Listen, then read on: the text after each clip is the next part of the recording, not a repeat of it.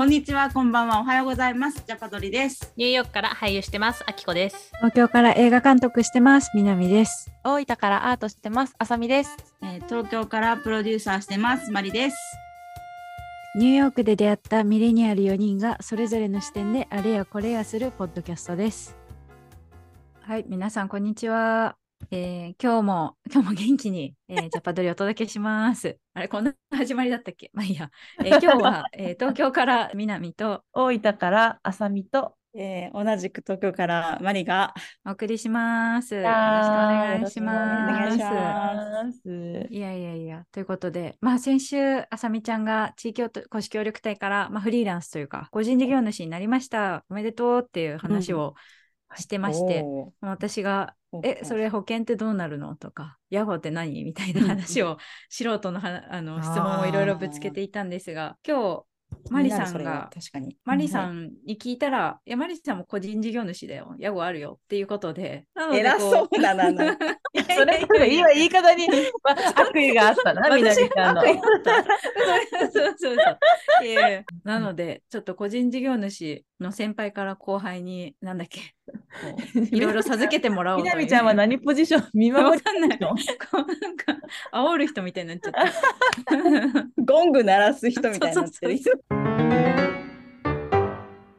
言うて先輩って言っても私2020年に登記じゃないけどあの個人事業主として登録したので3年とかしか変わらないんですよえね。ちょっと早速、早速なんですけど、はいはいなんかその屋号を書く欄ってやっぱありましたよね。あの書きたい人は書けるよみたいな。ああるあるあるある。で、マリさんはうそこに一応屋号はか書い書いていればいるんですか？何かあるんですか？書いてますね。一応書いてます。屋号っていうもので、あの会社法人格みたいな感じで第三の人格にはならないけれども、まあ、こういったグループがありますよみたいな意味合いで屋号ってつけたり、まあ、つけてうんつけなくてももちろんいいんですけど、うん私の場合はまあなんかもともとあのワークショップ活動をしてた時につけていた仲間内でつけていたグループ名があるので、まあ、それを引き継いどこうと思ってつけてます。あのクリエイティブコミュニケーションカンパニーっていう屋号なんですけど。えーすごい、そんな屋号だったんだ。知らなかった。そうあの私2つぐらい今あのメールアドレス使っていてあのその中に CCC って入ってるんですけど実はそれがイニシャルっていう誰も知らない。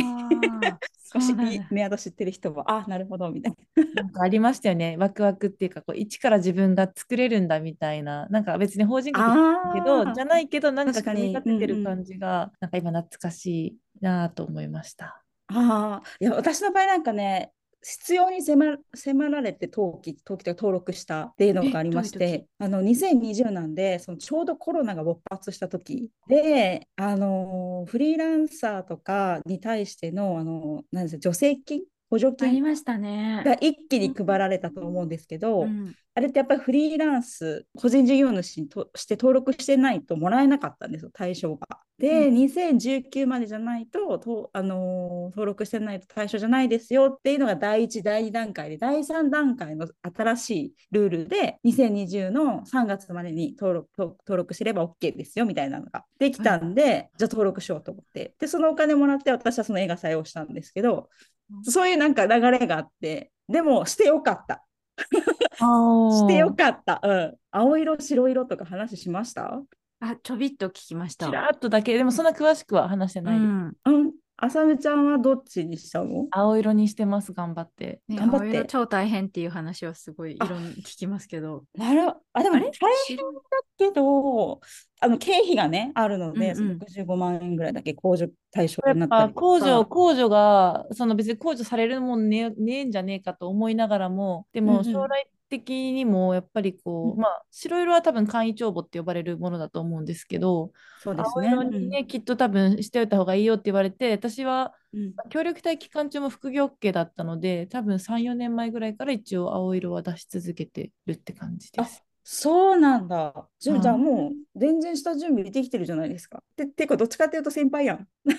そうなんか、でもそうか、あの、開業届みたいなのは確かに出して、あの、協力隊って、その、そうですね、個人事業主になる準備みたいな、準備期間みたいなのもあるから、確かにはいはいはい3年間でしたためな、したためてたっちゃしたためてたかもしれない。けど、それも一あ素晴らしい緒ぐらいですね、2021とか、2020年かな、そんぐらいでしたうんね。二人とも。うん同じくらいから準備というか同じですね。動き出して。その65万円の控除っていうのが自動的につくので、その65万円はたあのー課税対象外になるんですよね、その収入を得たとしても。それが結構大きかったりしますよね。そうですね。迷う。だからここはもう自分の、なんていうかな、収収入とかと相談ですよね。売上とかと。うん、確かに。うんまあ、確かにね、そうだね。うん難しいところですよね。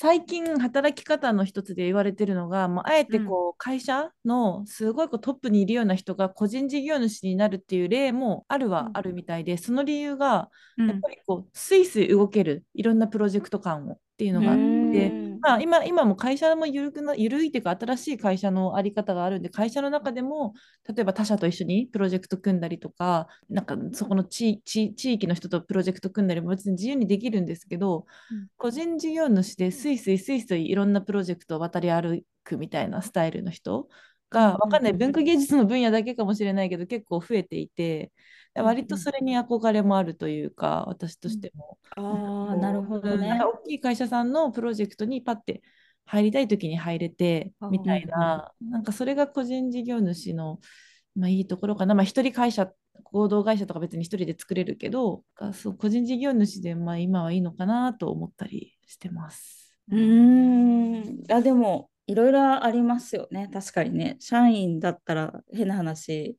福利厚生とか保険系がちゃんとしてるので、その辺の心配はしなくていいというか、うん そういうのありますよね。そこはね、守られてますね、本当ねあと、有給ってものは絶対ないので、私たちはあ。確かに確かに。そう、まあ、契約に入れるとか、そのプロジェクトベースで、じゃあ例えば、どっかの会社と契約する委託、あの事業委託とかを結ぶんだったら、そこに入れるとかしない限りはもらえないものなの育で。育休とかもないですからね。こう子育てのないですね時は収入、うんまあゼロみたいなことも全然あり得るから。うんうんまあ、その分、なんか普段から働き方は自由だったりもしますけど、うん。そこですよね。まあでも、あの、映像業界は特にフリーランサーが多いので、うんそこはなんかね、なんだろう、みんな自由ですよね。やっぱフリーランサーだからこそ作品ごとにみんな、うんうんなんか流木民のように移動して、移動して、終わったらさよなら、お疲れしたっつって、うん。で次の作品で、あ、またみたいな感じで再合流するので、その辺は気楽ですよね。な。プロジェクトごとにチームを作るみたいなスタイルがやっぱりいいなって思うんですようね。んうん。それのうん感じがすごく好きなので、バンドみたいな感じ。うん確かにね、うん。確かに、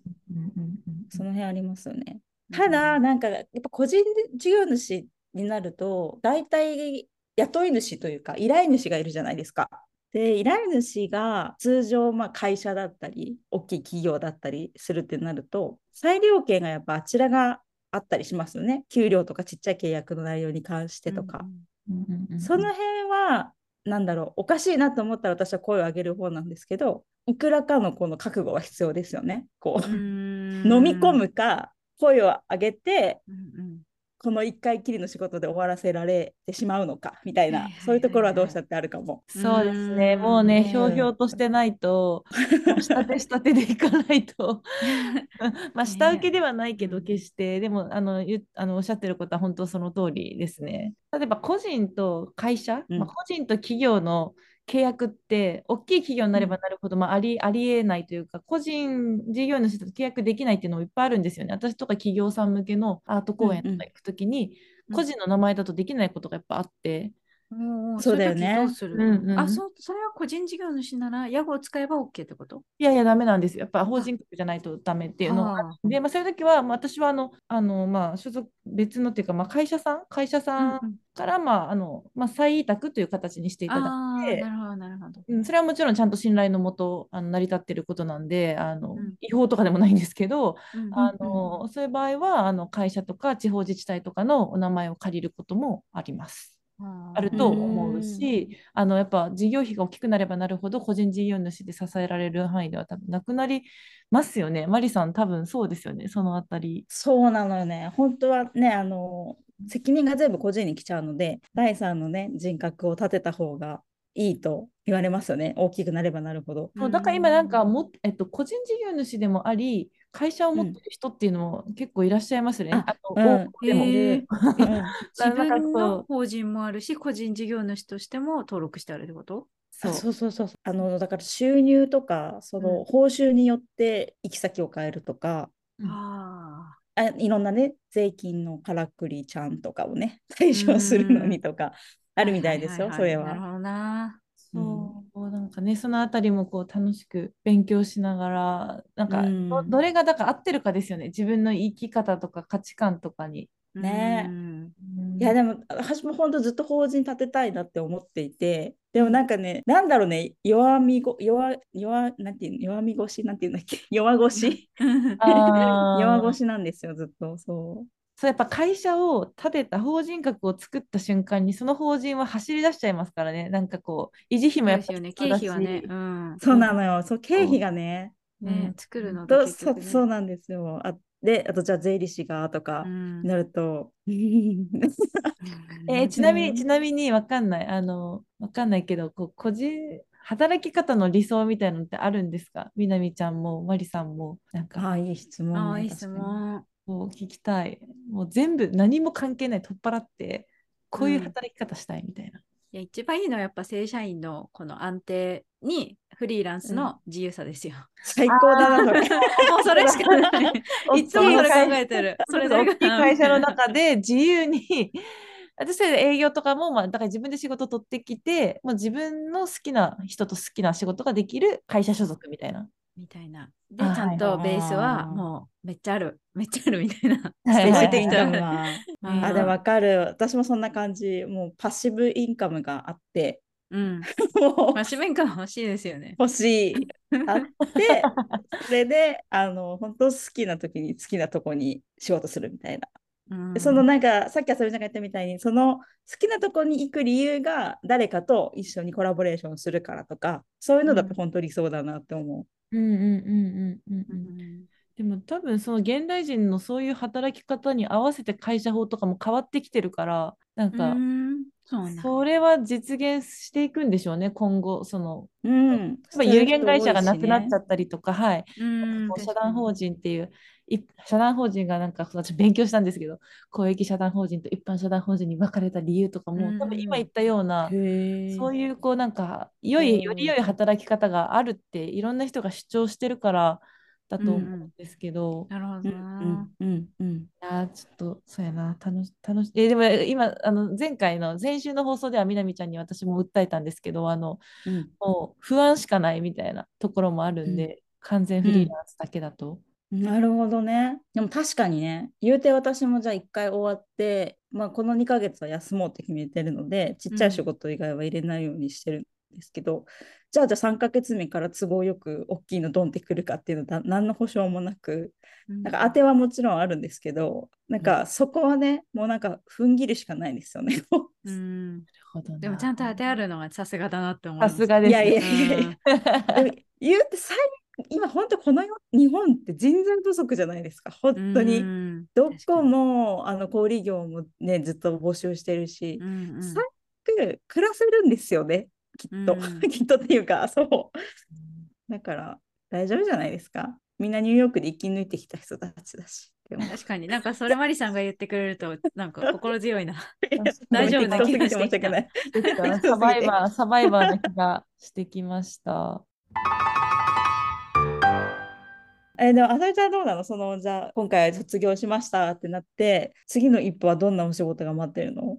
でももう1本も2本も100本ぐらいあってもいろんなお仕事が確かにいただけていてすごいじゃん。そうなんです。だからまあねアートに関する、ざっくり言うとまあアートに関する企画、ワークショップ、うん地域うん。うんマネジメント、地域コミュニティに入ってなんかやるみたいな、まあ、それが、うん。ね、収入につながるかっていうのはちょっとまだ見えてこないところがあるのが正直ですけど、あのやることはいただいているので、まあワクワクすることも多いので、一つずつ。あのでも呼んでください。東京で仕事があれば 何か。そうだよねマネージメント。あ、でもそういうなんかさ、教えることができる人って教える方法を教えるっていうのも次のビジネスですよね。よく、あの、そうですね。アートワークショップのは、うん需要はあるんだけど、アートワークショップ講師っていうのに特化した人っていないので、アーティストにあるアートワークショップとかあるけど、別にアーティストがアートワークショップをするのに特化してるわけではないので、確かに。その教育視点から見たあ体体験、アートワークショップとか、まあ、クラフトとか、そらそこら辺注目されてるので。えー、教わり方を教えてほしい。お違う違う、教え方を教わりたいわ。間違えた。教わり方も教わり方も確かに大事かもしれない。でも教わり方、うん。だそういうのをよくこう講師陣とかで収入が上がってる人たちって教えか教えるだけじゃなくて教え方を商材にして教え売ってる方とか多いじゃないですか。だってね、こうえっと、10月からインボイス制度が始まるので、ね、それも怖,、うん、怖っていうか。そう。えっと、いいかしれない。まあ、ただね、あのちゃんと税金を回収しますってことですもんね。うん、回収されてしまう。回収されてしまう。ですよ、回収するのは。でもなんかちゃんと使ってよって思っちゃうよね。あ確かにね。どこに使ってんの？ってなっちゃう。ちなみにあさみちゃんは屋号はあったんでしたっけ？はい、あのローカルアートプロジェクトという名前で。いいじゃん、わかりやすい。二、人ともわかりやすい、覚えやすい。そうね、うん、いい、めっちゃいいじゃん。そうなんです。え、それなんかちょ R、R とか取れるのかしらね、それ。ライツを。ああ、えー、でもなんか誰、そっか、ちょっとか見てみよう。誰か、誰かやってそうですけどね。うん、取れるんだ。はい、ラップで、ラップでやります。ローカルアートプロジェクト、ラップ。ああ、そういうことか。私はラップで。CCC ね、アメリカにちょっと似たような名前があるのよ。そうなんだ。長い しね、カタカナにする。そういうの難しいですよね。絶対なんかなかなか誰もつけてない名前って。私、この間ファミリーコンサートをすげえ田舎でファミリー、田舎というか地方でファミリーコンサートしたんですけど、そういう、なんていうかな、幅広くできるように、ローカルも入れて、アートも入れて、プロジェクトも入れてるっていうのが、マリさんの名前聞いても、あの、そうそうだろうなと思いながらいろいろカバーできるような屋号にしました。うん、そううんそうなの。はい、いいですね。ちょちょっとね、あさみちゃんのこれからをが楽しみ。ね、うん、よろしくお願いします。どうしよう、来月会社立ててたりして。あれ？個人事業主じゃなかったみたいな。法人だったわ。法人 社長みたいな。頑張ろう。頑張ろう、私も。